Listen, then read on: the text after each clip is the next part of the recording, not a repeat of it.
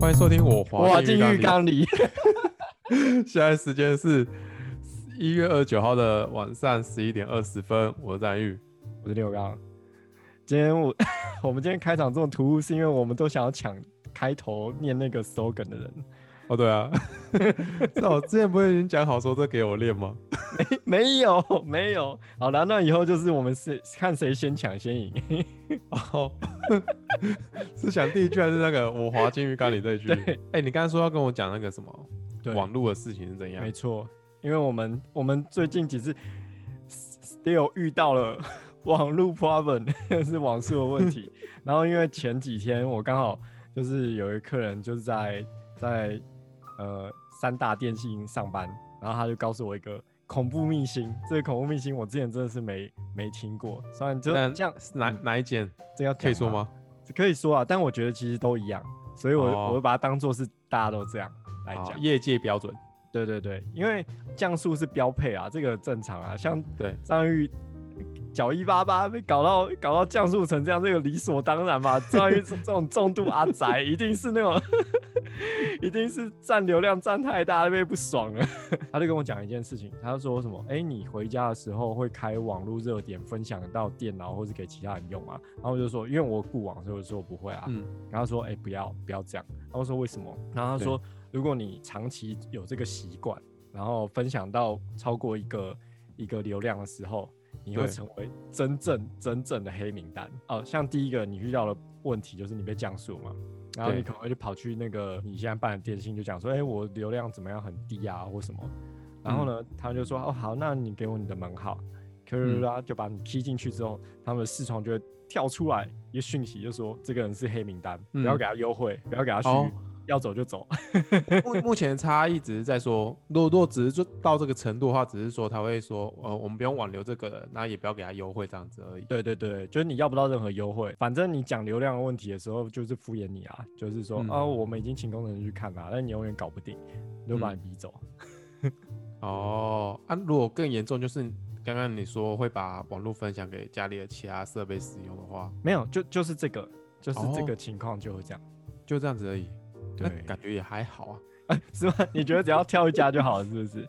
没有没有没有，网络合约是长的、啊、长期的、啊，就是至少我这两年内，如果他我每次去跟他讲，他还是给我回复网速的话，那我还能接受。可是有可能就不会啊，因为你是终极黑名单。哦，我以为你讲的终极黑名单是他就是会完全的放放生你，就是完全不想要救你的那种。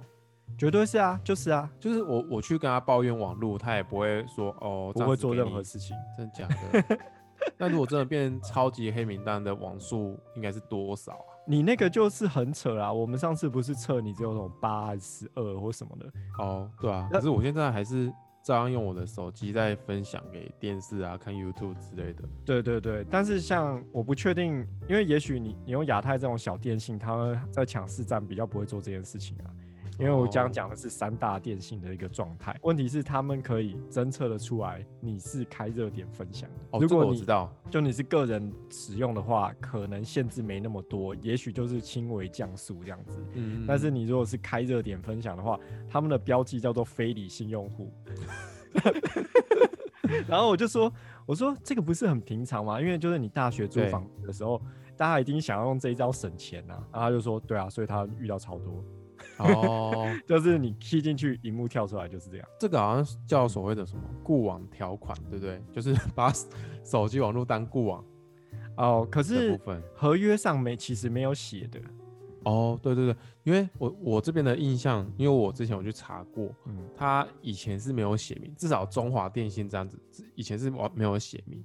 不过好像去年的时候，他有。直接改过，从例如说他从一个时间点之后，他的合约书上面都有写明说，就是说不能讲过往条款，他没有对外说明是会就是往前去追溯以前的门号、以前的合约，他也会这样子来约束你。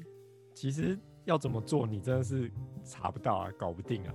但但是有差别哦，呃，我觉得有几个蛮明显验证，就是像你跟你女朋友用同一个资费方案，然后在同一个屋子里面，嗯、然后同一个使用方式，嗯、然后它网速跟你差这么多，超明显被降速了吧？哦，其实你的、啊、你的合约并没有降速的限制，对不对？对，它上面没有说会降你速这件事情。对对对，对，哎、欸，这个就是有一个议题，他们就讲说网络吃到饱，但是其实他又会透过降速的行为来限制你，这样是不是业者的？你还是吃到饱，你就会跟我超费流量，看你要怎么吃，吃多饱都可以。哦、是这样。那不是很费？那不是去跟去吃到饱餐厅，他只上给你就是很便宜的火锅料，都不上那种肉啊海鲜。对啊，吃到饱让你慢慢吃啊。不过你有没有查过你一个月的那个手机耗流量大概到多少？有没有破百 G？有。干，你就是就是你，就是你，你就是那个限制里面所有符合条件的人，你知道吗？好啊，我我明白啊，我 我自己心里很知 很清楚啊。哦，那那你要不要现在去解约，跳槽到另外一家，重新开通这个名单啊？不会去解约啊，不过我有真的在考虑的是办过往这一件事情。哦，干，考虑了四级四五级了。我跟你讲，哎、欸，你你住的地方是透天哦，我也是透天啊。对，就是。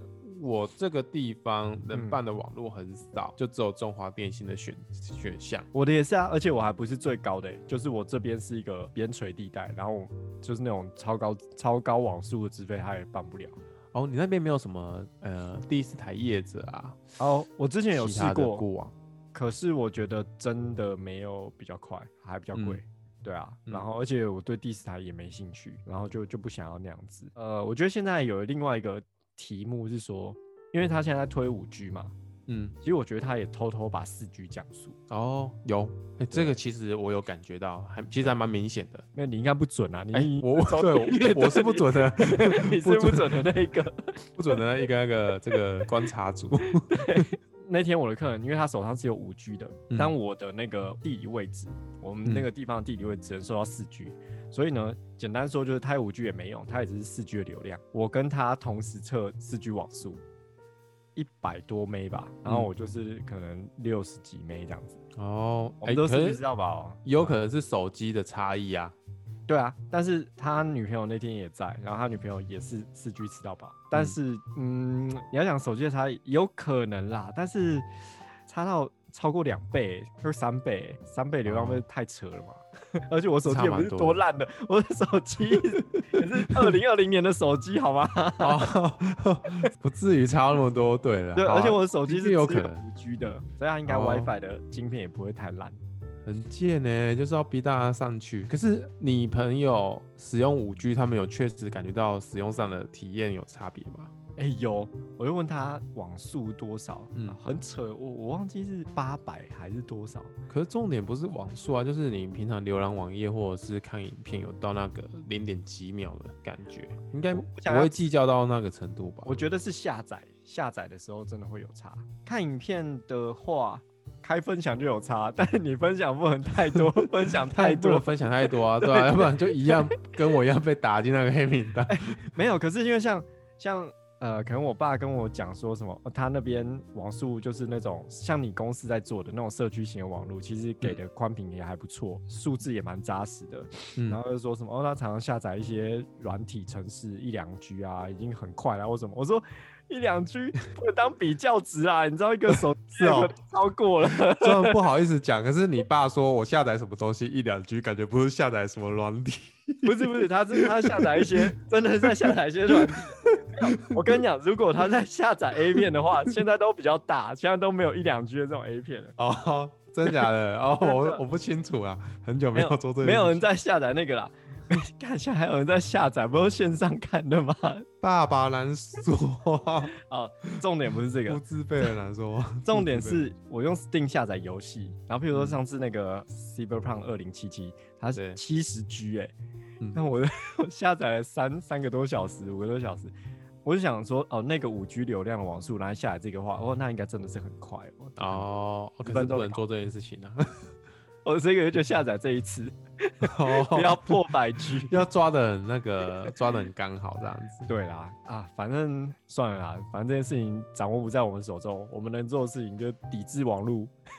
哦，哎、欸，真的是脱离不了网络。好了，好，好了，最后我要分享的那个，我最近知道一些在业界人士提供的一些秘辛啊。我靠，我觉得我没有得到什么好像有用的资讯，讲的好像都是我用猜测都知道的东西。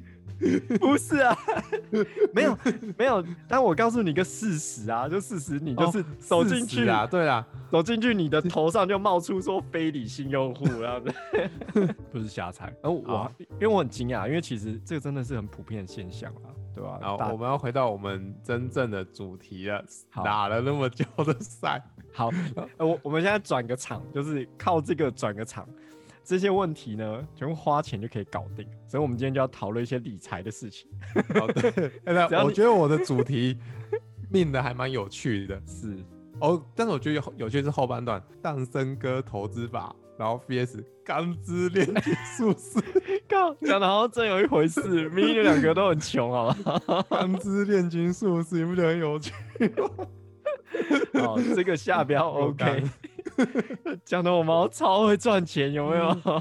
我们这个计划其实做在大概一个礼拜前，那时候的时间点跟现在有点不太一样。但是我觉得其实这段期间内有几件蛮有趣的事情。呃，我先分享一下我的经验好了。我们今天要聊的是投资理财嘛？你知道我前阵子就是手这边，我的左手腕这边有出现一个就是肿肿的东西。对，那我去看医生，所以呃有开刀，然后这几个礼拜有蛮频繁的在跑医院。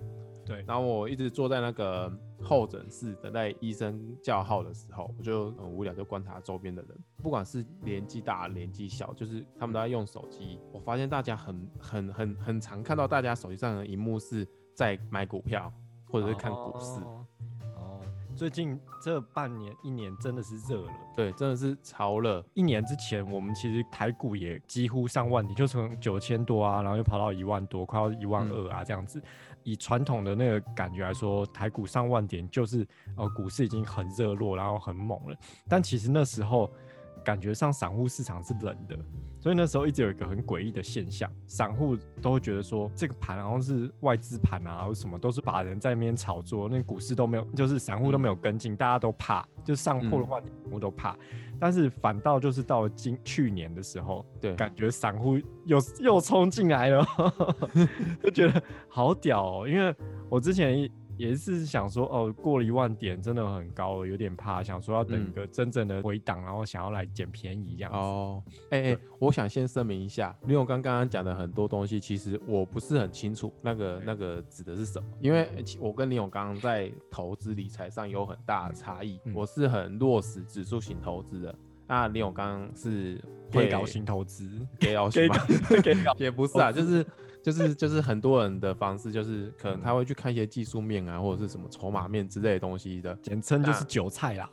哦，对，对，我没这样讲。所以看刚刚讲什么法人啊、机构啊，我大概知道说那是怎么样的东西，但是如果详细要我再细一步去讲，我不可能也不太会分辨。然后甚至什么 K 线啊，什么东西，那我不是很清楚。啊，你你的医院医院的观察，然后呢？哦，医院的观察，但是后来。我刚才有说嘛，我是指数型投资的人，但是我最近我真的觉得是太有趣了。有趣的点是，呃，最近台股有冲破一万六嘛，有人说这件事情就是一个人的武林，你有听说？就是 台积电都是台积电，台台积电带动整个台股往上涨。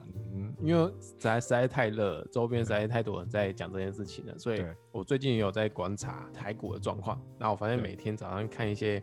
呃，有关于台积电的新闻啊，然后乡民的反应、网友的反应，是很有趣的。我觉得一开始是大家都看好说台积电只会涨，台积电的鸡是几千块的鸡呀。讲这件事情前都是可能台积电大概五六百这样子，所以他上看一千点。结果在我们录 podcast 的当下，最近有点在回档吧。是，可能掉五百多，然后大家都是 急着跑。我觉得在台股这些大部分的民众都很有趣，心态有趣啊，很像羊群，然后乌合之众。可是不管你怎么讲，大家要怎么样 cos 散户们，散户还是会这么做，就很屌的，就是这样子。这个话就是早就不是一天两天讲，就是说哦，散户又是乌合之众啊，韭菜啊，可以再收割或什么之类。就算不管怎么讲，大家都听过，每个散户都听过，但是你还是避不开你自己是 散户的这件事情。散户知道自己是散户，但觉得我不是那一个散户，我不是韭菜，我是台湾韭菜，台台湾水韭。不是说很多人都在这一波就是变成少年股神吗？大家都是赚了好很，就是口袋很满这样子。所以这一部这一集，我们这一集 Podcast 有价值就在于张延玉就不是那个散户哦。哦，哎，这里还有一个很很很有趣的经验，刚才漏掉忘了跟大家讲，是我们在几个月前，我们有个共同的好友群组，那里面有有一个人，他忽然在上面询问我们意见，说，哎，他妈说要借钱去买台积电，但是那时候台积电可能已经算有开在相对高了，相对高三四百，可能三四百涨一几个月前。涨一波蛮凶的这样子，对他说怎么办？我要阻止我妈妈，可是我妈好像已经买了。我们上面人都。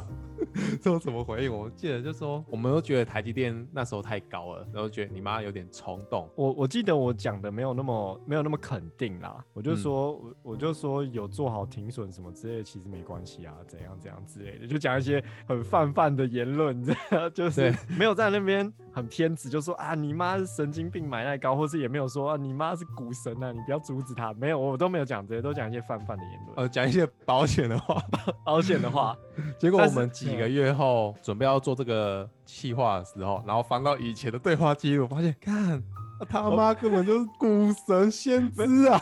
马上你就在群组里面说求认干妈，对，干妈 欠儿干儿子吗？但更有趣的事情就是说，他说他妈早就跑了。对啊，其实没有撑到其实现在。对，其实常常散户就是这样，我觉得我自己也是这样啊。散户就真的是非常投机，呃，你运气好。赛中了一点点，然后十趴二十趴就觉得干爽了，我今天就是赛到了，你赶快赶快撤，赶快见好就收，落袋为安或什么。嗯，但但是今天我们就是要讲说哦。张玉一直以来做指数型投资，完全就是跟我们这种操作方式是截然不同的。那当然也有可能是因为张玉比较懒啊，就没有没有想要好好研究什么之类，或是张玉觉得哦自己不见得比较聪明，承认自己 会赢过大盘。哎、欸，但我觉得这件事情很重要，因为我觉得。嗯散户就是死不认错，就是不肯面对这个现实，所以我们可能就是哦，有捞到一点的时候就自得意满，就觉得啊、哦、好爽哦，然后赔的时候就点点不敢讲啊，倾家荡产赔了老公一栋房子，然后就是 在讲 在讲谁的真实经验吗？没有啦，这个真的是很多人的过往。最重要的原因是因为就是。台股，台股的性质真的是很很怪，它人为干预的方法实在太多了，而且真的不难，嗯、真的很简单。呃，而且疯的时候真的是疯的很没有道理，你的理性会在那种疯狂的状态之下荡然无存。嗯、我觉得这就常常是为什么我们这种 gay 熬型投资人，就是之所以没有办法立足于市场的最重要的原因。像我就是有点纳闷啊，你会买一只股票，应该是说你看好它才会去买吧？如果是看好它，应该是看好一段时间吧，至少是一个几个月到几季，甚至一两年的事情，怎么会是涨了几趴就想要走？这有很多种哦，因为台湾人超喜欢超喜欢技术分析。技术是一个什么东西呢？技术这件事情，它不是不重要，它有很多科学的根据。可是就像市场无法预测一样，就是每一种参考的资料，它都不会是绝对的嘛。如果那么神的话，那大家都赚翻啦。所以其实技术也只是一种。但是台湾人就是有一种很小聪明的那种感觉，我搞懂技术，我是用功的，我是下过功夫的，然后我相信这个技术。那其实技术堆叠的常常就不是一个公司的基本面啊，或是未来走向什么，嗯、它表现的是一个市场心态，嗯，或是表现一个市场某一些平均的状态。这个行为是什么？这就是投机啊。什么样的东西会被叫做技术？看技术指标，呃，譬如说什么。呃，最最普遍什么 K D 值啊，M A C D 啊那些东西，那些东西常常是就是之前的一些股价跟一些数据交互分析所得到的一个数值，嗯、然后说它呈现的一个结果，哦、然后有时候它有一些公式，有一些算式，然后那些算式有一些它自己的逻辑，那些东西原本都不是坏的，但是最最重要的就是，其实市场我们常无法预测未来，然后还有一个最重要的点，就是因为台股很好操作，所以技术也很容易是人为操作出来的。那但是但是都还是会被骗。因为，因为你你喜欢这个东西的时候，你当然有某种程度的相信它嘛。但是它它的很多东西是模棱两可嘛。譬如说，你怎么知道现在是回档还是就是下跌了？其实它都是可以两面解释的。嗯，但是你抱着是有流行一张图吗？一个股票的一个走势吗？对对对，它会先往上走，然后中间会有起起伏伏的状态。散户在各个状况上的一些 OS 心态，心态 OS，没错，这就是人性面，这就是最难克服的原因。然后，因为它有真的太多的变因了，那这就是指数型投资人原本跟这个完全截然不同理论的原因啊。因为指数的投资投资的方式就是想要避免这种人性的弱点。就是去化这种人性的变因，因为你在每个阶段的时候，你可能心中有 OS，然后那 OS 跟很多因因素有关，也许跟你个人手头资金紧不紧有关。你如果手头很紧的时候，你就很担心嘛，因为钱都借来的，那才再往下跌个两趴三趴，你就你就断了，你就没办法还了，或什么之类的，有太多的这种变因了。所以我应该算是很早就认清我不可能打赢大盘，就加入它。可是这个事情我也就蛮好奇的，就是。你觉得你有比较笨吗？这这个是一个是一个感觉，你知道吗？我就会在初期的时候哦，自认为聪明嘛，然后就觉得说、嗯、哦，大家在学这个东西，我也学得会，然后学得会之后，我比别人更理性啊，我比别人更透析这个市场啊，嗯、或者透析这个这个局势啊，所以我一定可以做得比别人好。我应该是没有觉得自己比别人笨，但是在刚开始想要碰股票的时候，我一开始看到一些技术面的东西后，我就退步了。我觉得我要做那么多功课，甚至要去读财报，然后去注意很多新闻，我就累了。但是我相信一件事情是，对，呃，不止台湾，乃至于就整个全球市场，只要人类继续努力的工作，资源越来越多，那大家会赚到的财富啊，就是这个钱会越来越多，即使它会跑到各个资产去。所以我觉得，呃，那我只要有搭上这个车就好，我不至于就是把钱放在银行或者是现金摆着。那拿去通膨，我觉得我只要有跟上这个比通膨还要好一点的成效，那就 OK 了，嗯、所以我才会选择这个方式。哎、欸，这这不败的啊，听起来蛮像阿甘投资法。阿甘是这样子吗？阿甘不是买苹果吗？没有啦，我乱讲。阿甘投资法是另外一本书，我还没有读过，不知道它里面在讲什么。但是我觉得它核心比较像是承认自己懒惰。因为你退却的点是因为你觉得哦，要做太多的功课，所以你觉得你做不了这么多功课。但是呢，我觉得我遇到的问题是多重的。第一个，我觉得我没有比别人笨，或者是说我自己觉得我比别人聪明，但其实我不够用功，所以其实我很多东西一知半解。然后这个一知半解又搭上自己的人性啊，就是你你是在模糊状态，但你又不承认这件事情，但你又不寻求了一个已经可以解决这个问题的方法的方式去操作，那常你就在混沌之中。其实，但是很多人都是这个状态哦。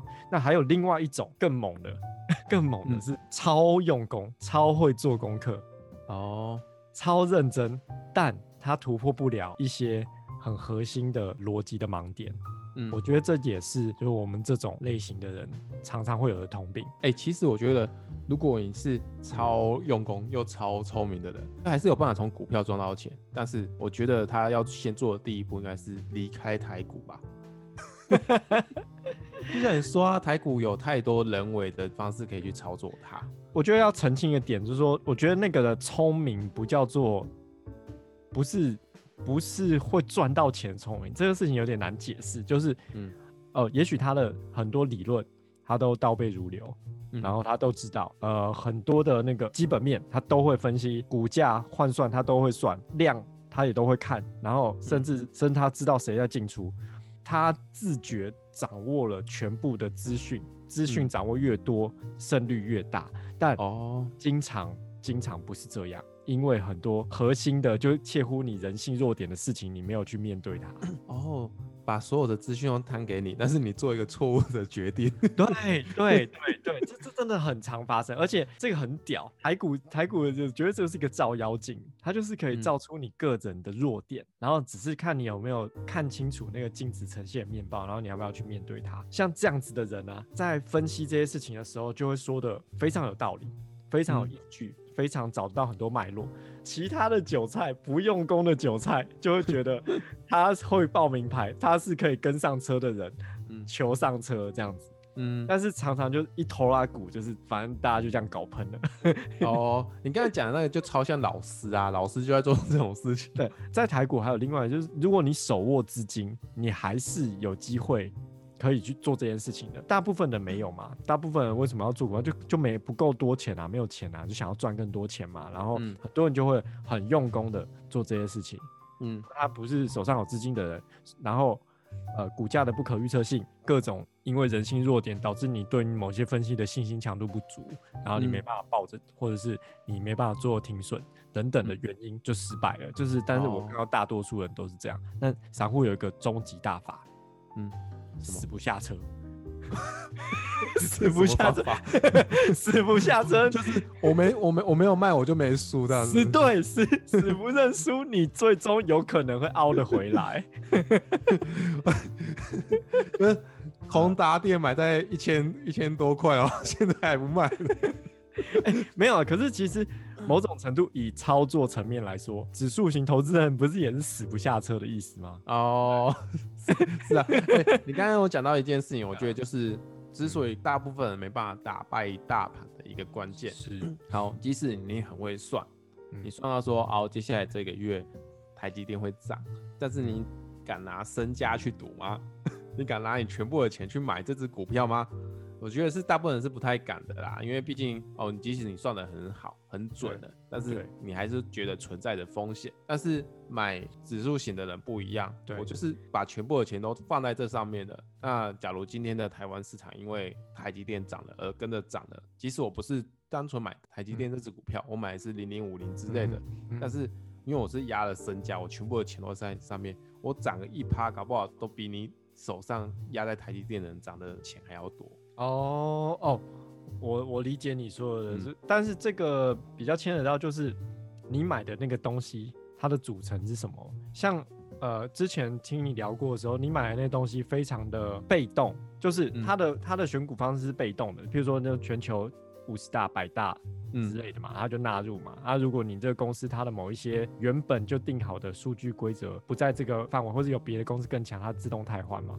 而不是人为选股嘛，然后我觉得那个差别就在于哦，我们做的事情一直就是人为选股，然后人为选股有太多功课，还有个人的人性弱点要克服，所以你经常打不赢大盘，是因为你不够用功，嗯，你太用功，你你脑袋发烧，太多了，不不用功跟用功都有问题，对对，那你的选股。你的指数型投资的选股的那些方式，它就是一个非常去人性化的一个操作嘛。但是这也是有陷阱的，就是有很多 ETF，它的组成其实有经理人在操作的，它又有了人为操控的一些盲点。欸，有经理人在操作的，那应该是叫基金吧？啊，基金一定是，对，基金一定是嘛。那基金就比较像是刚刚我讲的说，有一个超用功的人，然后大家全部听他报名牌。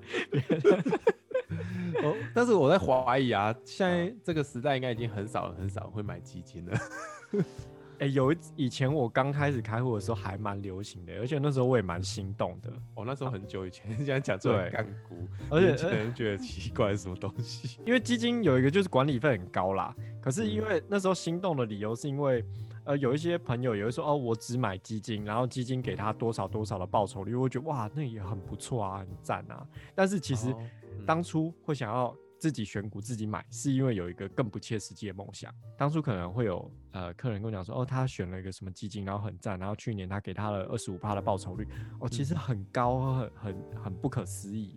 我当初入这个这个游戏的 的初始的时候，我想说。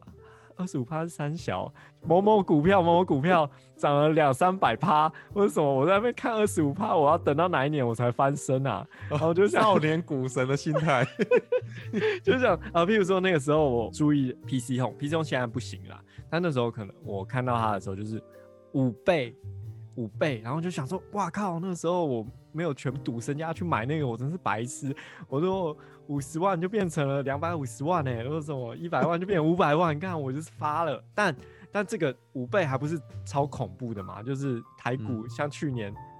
超过超过五倍的也数得出来几只啊！你心中老是有一个不切实际的幻想，就是我会买到这种头彩股、乐透、乐透、乐透妖股。那你现在玩了那么久，你开始碰股票到现在应该有十年吧？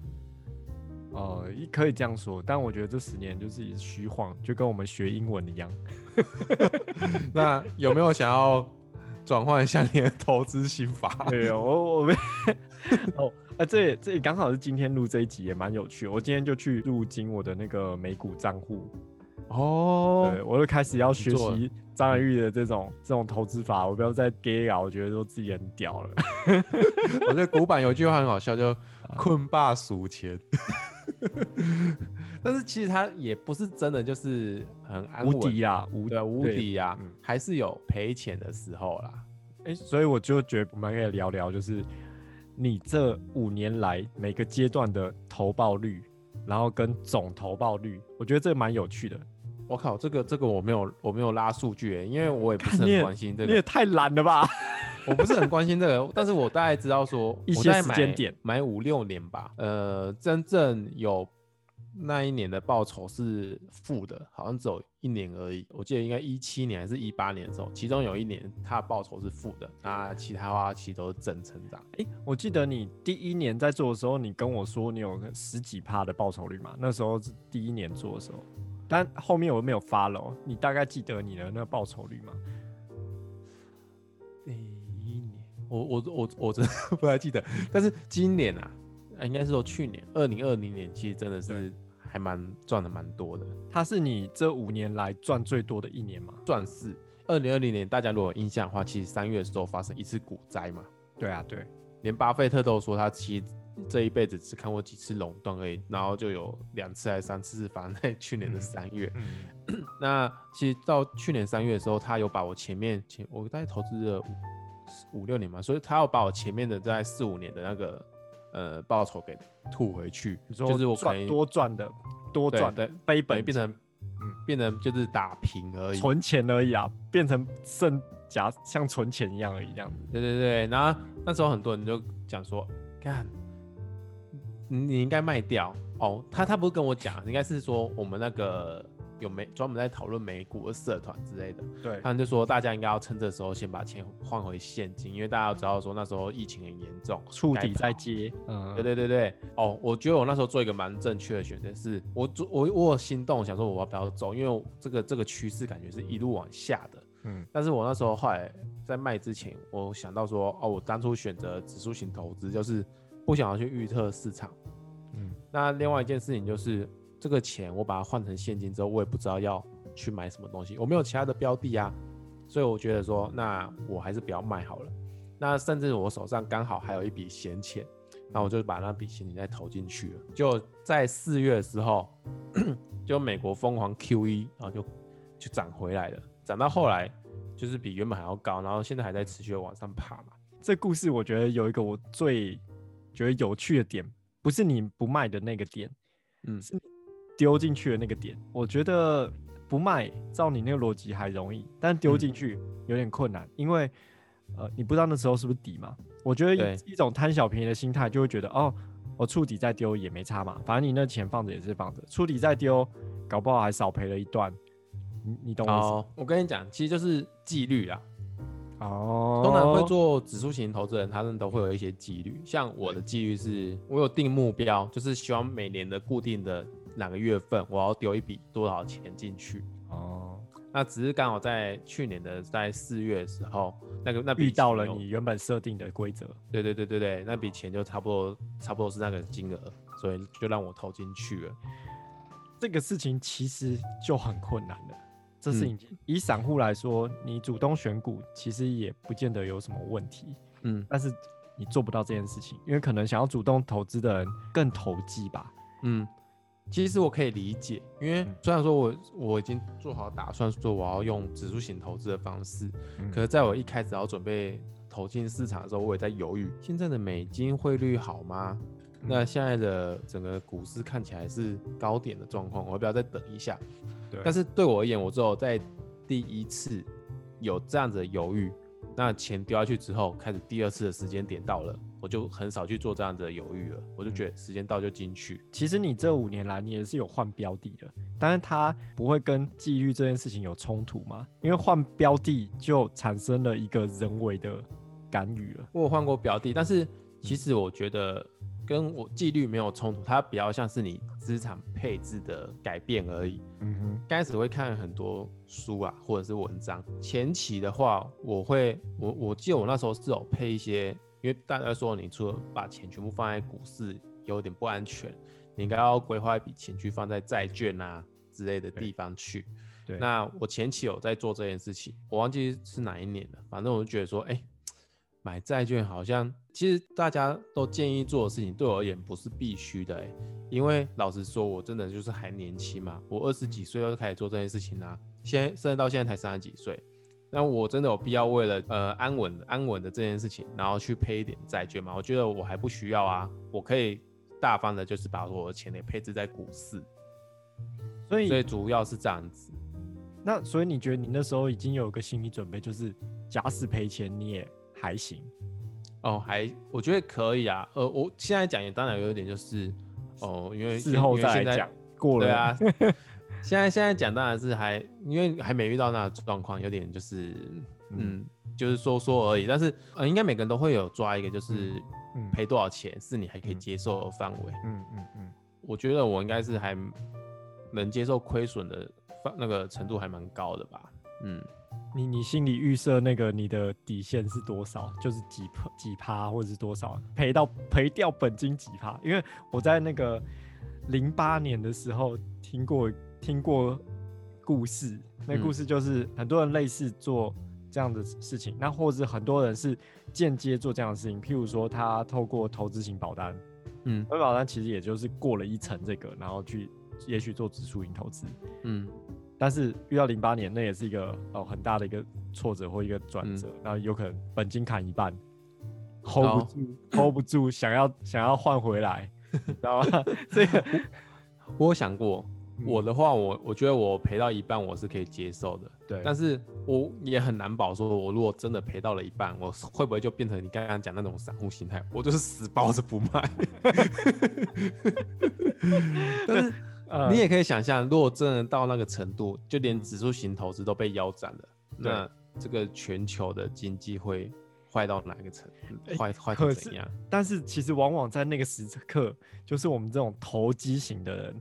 大赚一笔的那种时刻哦，那也要你手上有现金啊。对对对，危机入市的时候，就是就是就是我我其实我之前一直在等的时刻就是这样，因为我觉得我不是说我真的很会，但是我就是做一些我自己的小小观察，但是这些观察以前的实战经验很少，其实也没有办法得到我人性上的验证，因为我觉得最重要的还是在人性的。就像我一直问你说，哦，如果什么样，你会怎么决定？如果什么样会怎样？就是因为在测试你的人性嘛。那我在过万点的这几年就没什么在进场，是因为当然我第一个我自身判断觉得哦，好像台股真的很高了。然后因为我我这一辈子看过三次，至少三次台股下杀到哦非常非常低的程度。哦，一次可能是呃特别合适的那时候啊，三千多点或者什么，看过好几次了。然后那几次的轮回啊，我都觉得终究是会回去。在那个时候有实在太多。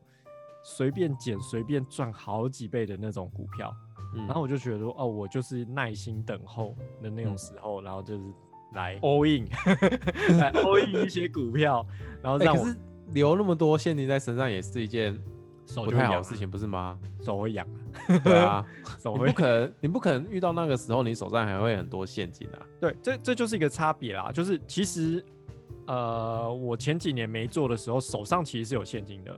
我有现金的时候手就会痒，手痒的时候就会投资别的事情，然后从这件事情就搞就会有点 不够赚，没有那么赚。然后、嗯、呃，但是但是我觉得，就譬如说，呃，像你的做法，就可能在这种大好时机，对投机者来说，觉得哦大好时机的时候手上现金不够多。其实我觉得现在的主流想法不是这么二分法，嗯，比较像是一个配置，嗯，几分做你的做法，几分做我的做法。我觉得我们两个在初期都是一个极端值啊，对不对？对。然后现现在有点就是我们互相往某个中间靠拢，就是你你也说你你也考虑拿出一点做自己选股。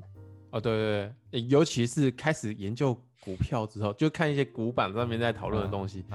就、例如说，最近几个礼拜一直疯狂的观察台积电，实在是太有趣了。对啊，对，对 就是有趣的成分。这一两年做做这些事情的时候，我觉得好玩的程度大过于想说要大发力是赚钱。我觉得要稳定赚到你设定的目标，然后你你所预设的一个可能理想的生活。就是要靠你那个方法啊！我觉得我之前就是没有悟清这一点，然后悟到这一点，嗯、所以有时候在赔的时候想说，靠，张恒宇稳稳在那边转啊，我在冲完小。但是其实我我觉得我必须要区分我自己两块啊，我当然有一部分要为我未来打算，啊就可以做像像你的这个方式，然后选一些东西。那、嗯、有一部分我还其实还是觉得，就是买股票真的是一个很好玩的事情啊，因为它就是你的照妖镜，你真的会看到你所有你的缺陷，而且。而且是很扎扎实实的，会给你很强烈的回馈。你在那边、欸、说到好玩的事情，那你知道，嗯，最近最好玩的一件事情是什么吗？是是什么？你知道那个 G N E 的这件事情吗？哦，我知道，我知道 G N E 的事情。嗯。哎、欸，但是你你讲述一下好了，稍微讲述一下。这这个这个这个要详述，我很怕我讲不好哎、欸。如果我讲错，你再帮我就是稍微说一下。好好好 G N E 是美国的一家呃公司，那、啊、他在做的应该是贩卖电子游乐，哎、欸、电电游戏平台吧，游戏吧，对对对。不过他卖的是他他没有随着科技进步而转型，他以前都是卖实体的那种店面，嗯，那所以呃他没有转型成功，看起来他的前景也不是很好，嗯。呃，华尔街，大家在华尔街上面有很多的机构嘛，对，那他们就在前一阵子就说，他们要开始做空这只股票，对，那结果这件事情，呃，被传到了美国的论坛，类似 PTT 这样的论坛上去，对，那因为美国很多乡民都对这间公司有着情感，因为他们小时候可能就在那间呃游乐游乐器材店买过游乐器，对，游乐器材这样子，对，所以他们就说大家一人一股，就是。去救他，对，买这只买这只公司的股票去救他，嗯、那结果美国乡民就很团结，散户团结的时刻，那就真的把这支股票给，呃、欸，股价给那个炒起来，那就害得这些华尔街的这些机构们被嘎爆，被嘎爆，对对对，然后目前的话看起来，因为我刚刚才看啊，这。看你现在在录了吗？我现在录了。我刚刚还以为我们讲到什么关键敏感的字词，G N E 然后被封号是不是？哦对，因为我们刚才聊 G N E，没有没有。不过我们也是让听众知道像过往的风险啊，就是你可能不是黑名单，但你有可能会被拔掉网路线。家里养猫要小心。然后刚刚才刚刚讲的不错的，好，我们可以直接接回来，就是你你说乡民乡民一个反扑。哦，讲到下面反扑是不是？对对对对。啊，后来后来就是那个股价，GME 的股价就是被被拉高嘛。后来呃发现一件事情是意外的插曲，但是我觉得这件事情严重性也很大。呃，华尔街那边的机构法人啊，那他们就可能跟券商的关系很好，既然就串通了券商，就是这只股票举源于这只股票，嗯，只准卖不准买。干这个，这个是其实蛮夸张的，尤其是有一个那个线上的 app，很多人用的，很多散户会用的一个线上的那个证券 app，、嗯、叫做罗宾汉嘛，Robinhood，劫富济穷。我靠，他就直接是只准平仓啊，不准不准再买了，对不对？但是这个风波闹很大，然后呃，我记得今天的话是 Michael Berry。华尔街有名的恐惧哦，那个那个大卖空的那一那那主角就是克里斯汀贝尔在演的那个人，他就说他他不会做多，也不会再放空这支股票了。嗯，但这样算是一个求和吗？算是一个跟乡民求和。大家可是今天看他们还在还在战啊，还在战是不是？哎、欸，可是这事情应该最有问题的啊、呃，有几个层面啊，一个是说乡民真的有这个力量可以集结，然后嘎嘎爆法人吗？这个是我有点、嗯、也是有点怀疑啦，然后还没有得到一些证实。嗯、那还搞不好以为是乡民，其实也是有法人对对对困在里面。我记得古来今天有讲说，嗯，看起来不见得是乡民，可能是。